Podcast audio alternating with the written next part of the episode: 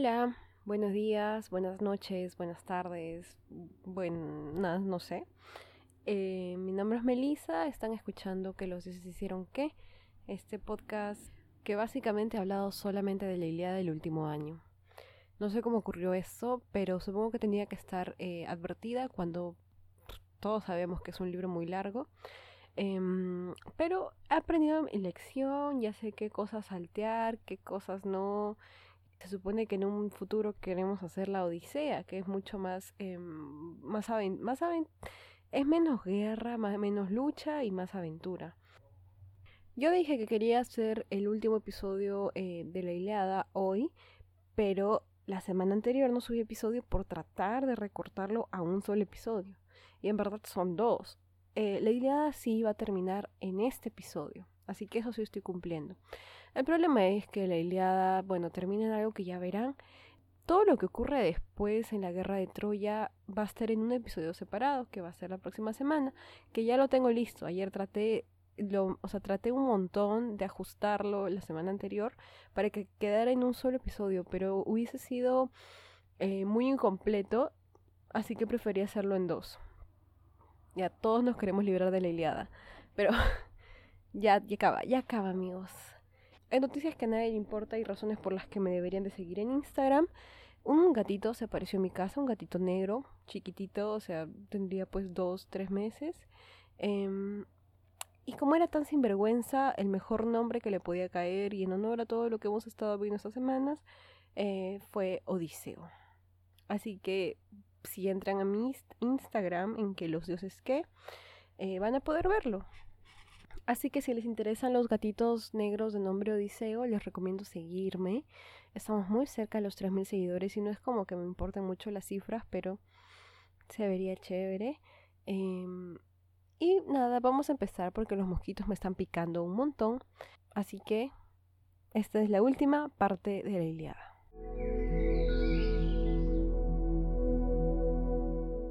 En el último episodio nos quedamos en algo muy triste. Patroclo ha muerto. No solo eso, sino que nos quedamos en que los griegos luchaban por recuperar su cuerpo, mientras que los troyanos luchaban por descuartizarlo. Así continuaron entonces ahora todo el resto del día, quitándose unos a otros el cadáver del pobre Patroclo. Cansados y sudorosos tenían los pies, las piernas y las rodillas, y manchados de polvo los ojos y las manos. Citando, los corceles de Aquiles que habían acompañado a Patroclo ahora lloraban fuera del campo de batalla desde que supieron que su auriga había sido postrado por Héctor. Por más que Automedón los agujeaba con el flexible látigo y les dirigiera palabras amenazadoras, no querían volver a las naves ni encaminarse hacia los griegos que estaban peleando. Como la columna se mantiene firme sobre el túmulo de un varón difunto o de una matrona, Tan inmóvil permanecían aquellos con el magnífico carro. Pero a todo esto, Aquiles no sabe nada de lo que ha ocurrido. Él continúa en el campamento esperando el regreso de Patroclo, a quien le ordenó volver cuando las tropas hayan sido distraídas. ¿Tanto tiempo demoran en distraer a los troyanos? Los griegos que ahí luchaban acuerdan poner en conocimiento a Aquiles de lo que había pasado, para que ayude a proteger el cuerpo de su amado Patroclo. Así que Menelao logra enviar a alguien al campamento. El elegido para esta prueba fue Antíloco, quien con veloces pies fue en busca de Aquiles. Aquiles ahora se encontraba, como dije antes, junto a las naves griegas, y antes de que Antíloco llegara, él ya presentía algo, pues estando solo, con gemidos, empezó a gritar, temiendo que los dioses le traigan desgracia.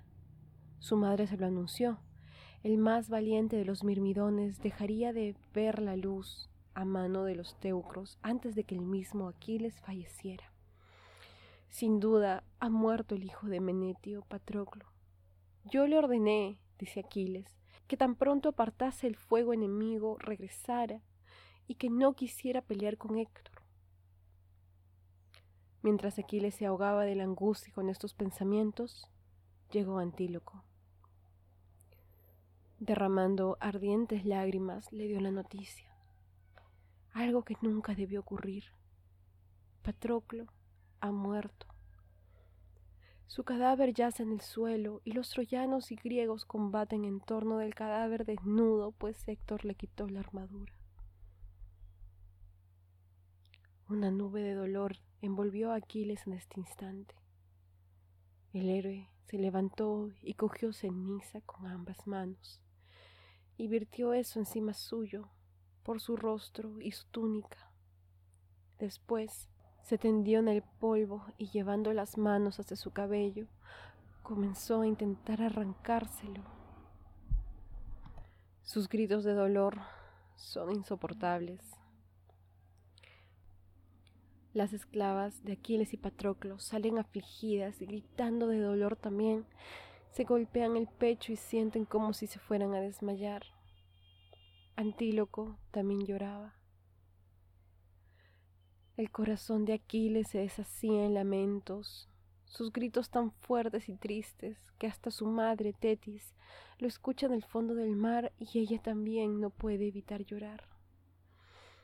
Tetis sabe lo que el llanto de su hijo significa. Sabe que lo ha perdido y que no lo volverá a ver, porque él irá a pelear, aun cuando ella hizo todo lo posible para salvarle la vida. Sabe que Aquiles irá a morir a la guerra contra Troya. A pesar de eso, no puede abandonar a su hijo y parte a su encuentro.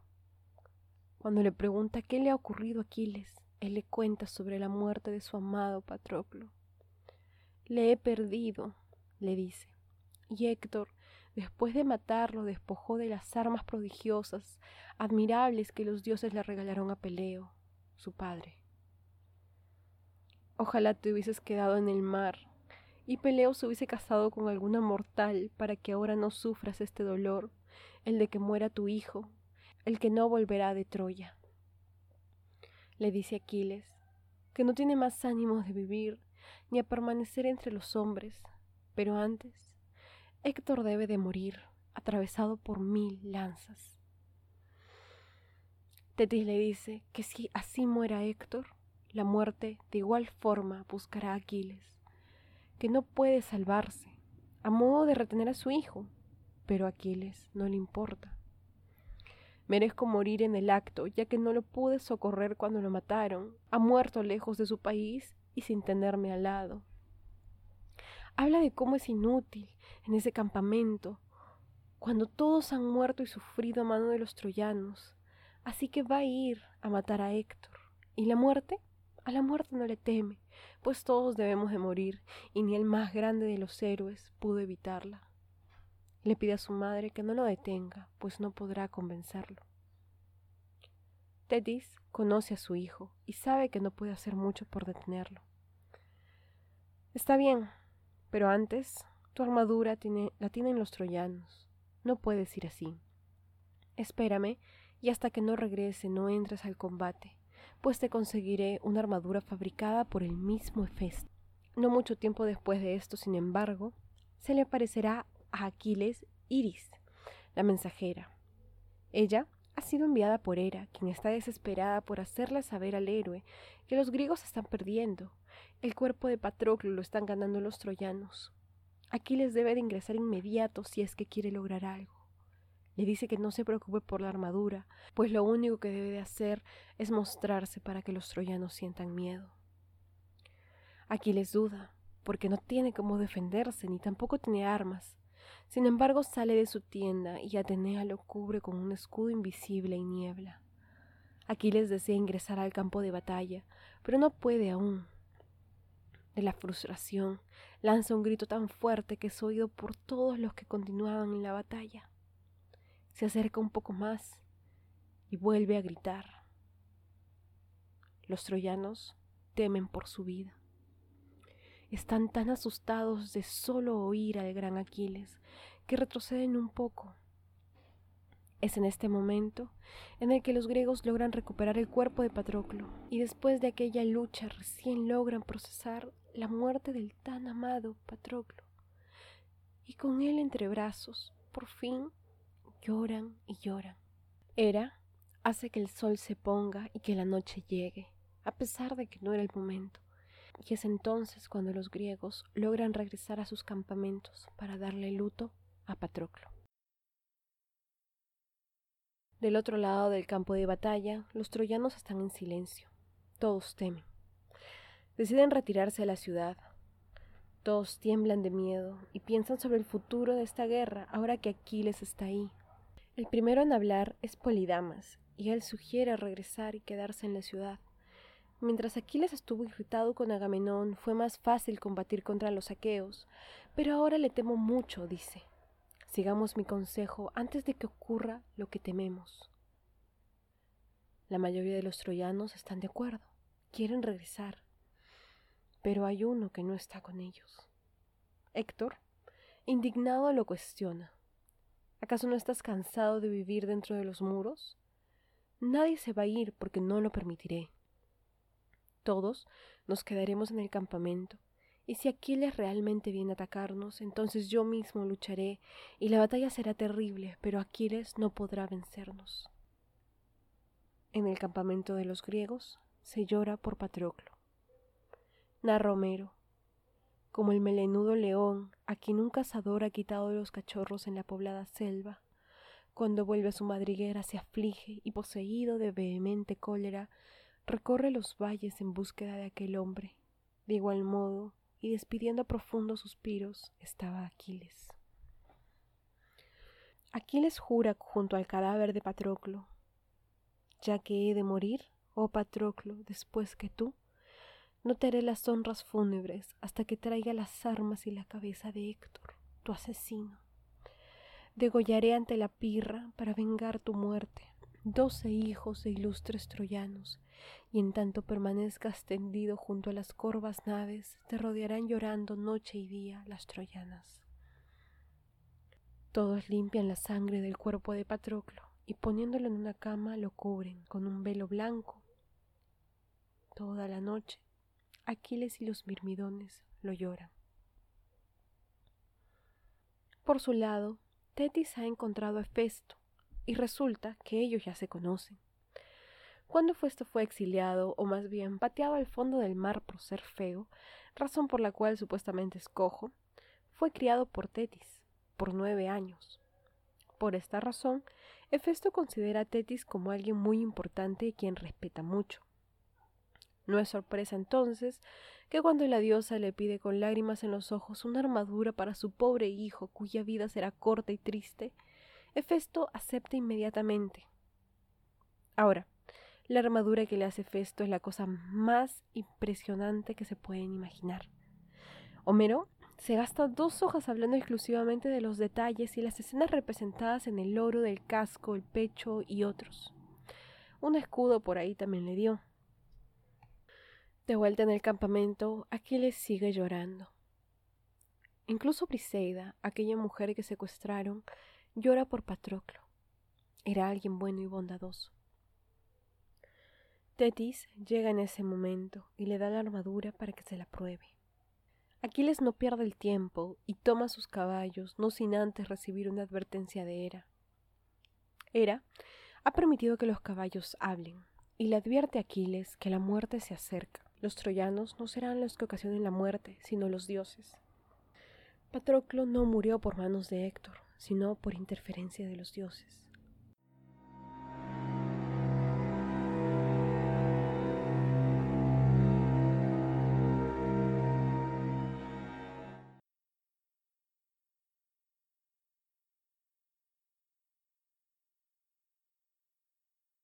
Los dioses se reúnen en el Olimpo, todos apoyando a algún lado y con el temor de ver a Aquiles enfurecido. Apolo sabe que Héctor morirá si no hace nada. Entonces, se aparece frente a Eneas, amigo de Héctor, y se le presenta con la forma de Heleno, hijo del rey Priamo. A él le dice, Eneas, tú prometiste enfrentarte a Aquiles. ¿Qué pasó con eso? Apolo es muy gracioso, se está refiriendo a una ocasión en la que borracho Eneas empezó a fanfarronear. Continúa Apolo.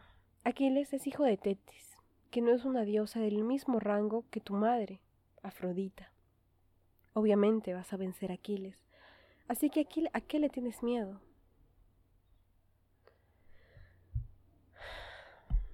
Ahora es en este momento en el que Aquiles se lanza al combate. Mata a todos los que se le cruzan y cuando encuentra a Eneas, ambos luchan hasta la muerte.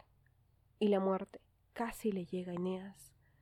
De no ser por Poseidón que decide que no es justo que muera alguien que no tiene nada que ver en este problema. Poseidón dice, el destino de Eneas es sobrevivir esta guerra, no puede morir aquí. Y así crea una espesa nieve para que Eneas logre escapar. Aquiles estaba indetenible y los troyanos temían como nunca por su vida. No tenía piedad y asesinaba de forma tan cruel y tan despiadada que no le dejaba siquiera respirar para escapar al resto.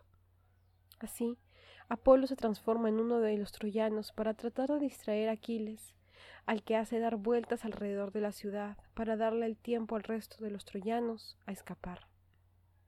Estos se resguardan dentro de los muros de la ciudad. El escenario que ha dejado Aquiles a su paso es terrible. Cientos de cuerpos acumulados y la sangre que corría era tanta que hasta los ríos se tiñeron de rojo. Todos los troyanos están dentro de la ciudad, excepto uno. Héctor no ha logrado entrar y sigue afuera, ya sea por valentía o porque simplemente no alcanzó, pero es el único que está expuesto y en verdad el único al que Aquiles busca. Tan pronto Apolo revela su identidad y explica cómo todo fue solo para distraerlo, la ira de Aquiles ya no puede ser más contenida. Nadie quisiera cruzárselo ahora más que nunca. Apolo pensó que haciendo esto salvaría a los troyanos, pero no se dio cuenta que esto solo empeoraría todo. Héctor, como decía, sigue fuera de la ciudad, Está luchando incansablemente y desde los muros de la ciudad la reina Écuba le ruega a su hijo que regrese, que se resguarde dentro. Pero Héctor no puede hacer eso. ¿Cómo va a escapar? En esos momentos piensa el héroe troyano. Si tan solo pudiese disculparse, ¿qué pasaría si ahora permitiera que Agamenón se llevase a Helena y las riquezas que Paris se trajo de su ciudad? Si ofreciera repartir a los griegos la mitad de lo que la ciudad contiene? ¿Qué pasaría? ¿Por qué mi corazón me hace pensar esto ahora? No, no suplicaré. Pensaba todas estas cosas Héctor hasta que se le acercó Aquiles, protegido por el bronce que parecía arder en llamas por el reflejo del sol que le caía. Héctor, que trató de mantenerse firme, no pudo evitar temblar. Quiso huir, quiso correr, y así hizo. Aquiles empezó a seguirlo con una agilidad no vista antes, como un ave dirigiéndose a su presa, y Héctor solo corría y corría. Cualquier humano se habría agotado, pero los dioses le habían dado la fuerza a Héctor para continuar. Dieron hasta tres vueltas a la ciudad de esta forma hasta que Zeus decidió que la situación no va a ningún lado y saca una balanza que ya sacó una vez antes. Ubica una porción de muerte en cada lado y es el lado de Héctor el que se hunde. Así que, al ver esto, Apolo por fin lo abandona. Atenea, que lo presenciaba todo, se aparece frente a Aquiles y le dice que el momento ha llegado, que tendrá que luchar contra Héctor y ella se encargará de arreglar esto. De esta forma, Atenea se transforma en Deáfobo, compañero de Héctor, y le habla al troyano, diciendo que nadie puede vencer a Aquiles en velocidad, que no tiene sentido seguir huyendo y que es mejor detenerse ahora y pelear y de una vez por todas salir de todo esto. Héctor piensa que sí, tiene razón. Así que le ofrece a Aquiles un combate. Pero antes de cualquier cosa, ambos deben de prometer que quien gane no deberá de destruir el cuerpo del otro. Héctor se compromete a respetar el cuerpo de Aquiles y quiere que él haga lo mismo. Aquiles tiene una respuesta supongo que entendible. Primero, se ofende terriblemente y le dice, con todos los insultos posibles, a mí no me hables de acuerdos, pues yo nunca prometería nada así después de lo que le hiciste a Patroclo y su cuerpo. Y sin darle tiempo a su respuesta, dispara su lanza hacia Héctor. Pero Héctor es lo suficientemente rápido para agacharse y evitar el golpe. Sin que Héctor logre verlo, Atenea le devuelve a Aquiles la lanza. Héctor repite las acciones de Aquiles y dispara su lanza, la cual es evitada por el héroe griego sin ningún problema. En ese momento, Héctor confía en su amigo Deáfobo, que estaba a su lado. Le pide una lanza nueva porque había lanzado la única que tenía con él en ese momento. Pero Deáfobo no contesta. Así que Héctor voltea y se encuentra completamente solo. Y es ahí en que se da cuenta que los dioses jugaron con él. Pero Héctor no se rendirá, y con su espada se dirige a atacar a Aquiles, quien hace lo mismo con la suya. Héctor se hallaba protegido por la armadura de Aquiles, así que era difícil atravesarlo. Aquiles supo esto y astuto apuntó justo al lugar entre el casco y la pechera de Héctor, y en menos de un segundo logró atravesar el cuello del guerrero. Aquiles lo ha logrado, y gritando le dice que es todo por Patroclo, mientras los griegos hacen los rituales para que Patroclo cruce este mundo. El cuerpo de Héctor se estará pudriendo, siendo devorado por aves y otros. De esta forma, Troya ha perdido a su mejor guerrero.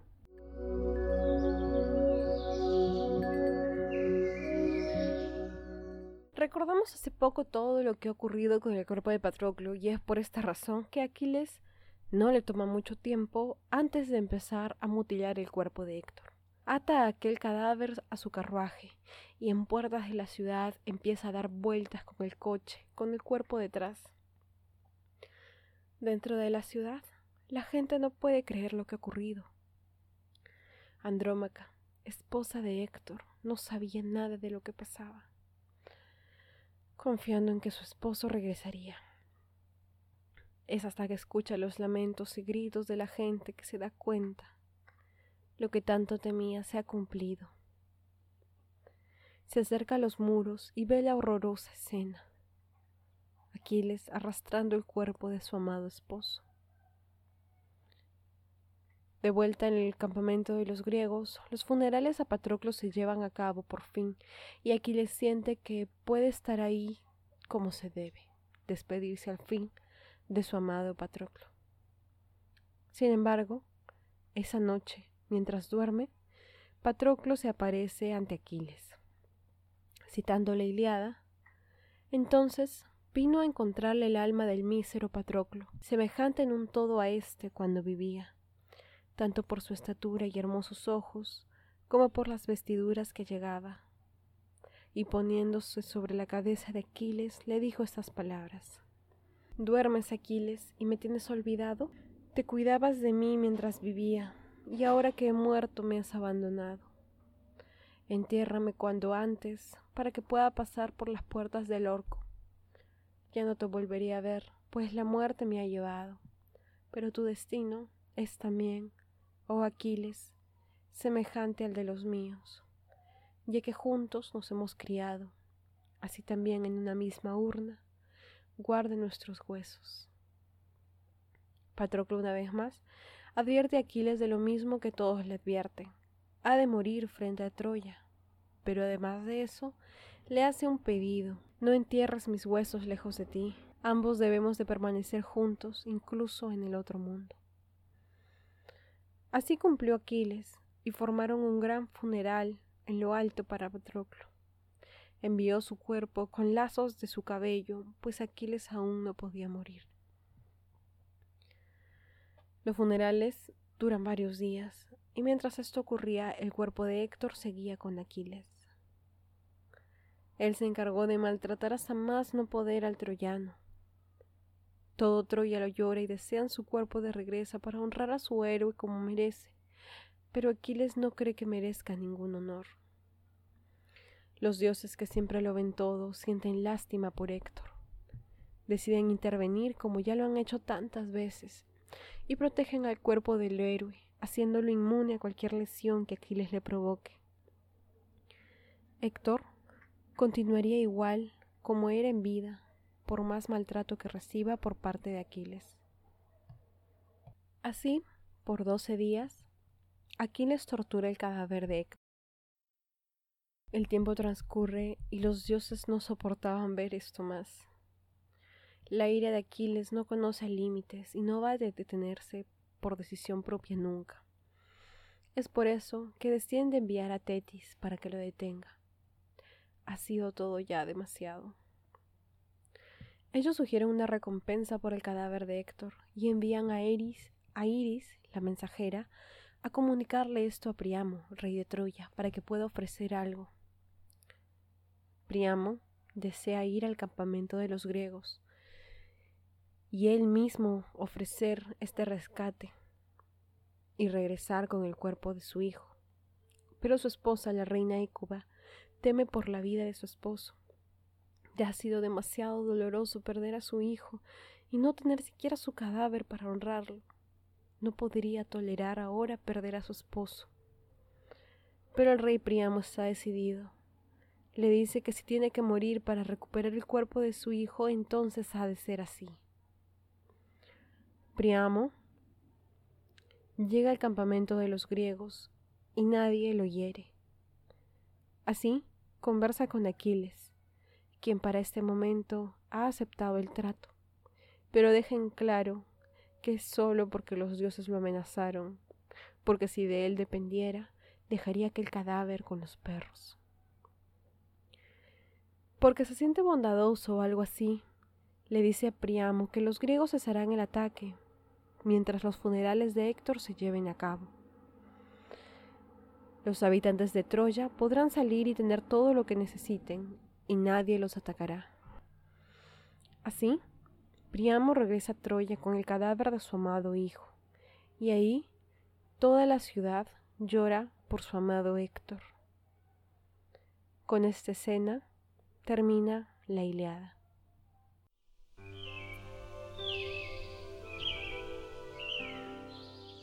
Técnicamente terminamos con el libro al menos, ¿no? Ahí termina la, la, Iliada, yo sé que es un poquito como que, ¿qué, qué, qué onda? ¿Dónde está el caballo? ¿Qué pasa aquí, no? Pero no sé qué le pasaba a Homero, no sé qué le pasa. Hay después en otras obras flashbacks de lo que ocurre después y eso es lo que les voy a contar la próxima semana, que ya lo tengo listo y no saben todas las cosas que ocurren. Bueno, fuera que como que, uy, murió Héctor, entramos y se acabó. No, es horrible. No sé si se escucha de fondo, pero ahora el camión de basura de por mi casa pone música. O sea, una, canción que ya me tiene harta y reciban como tres días que hacen esto.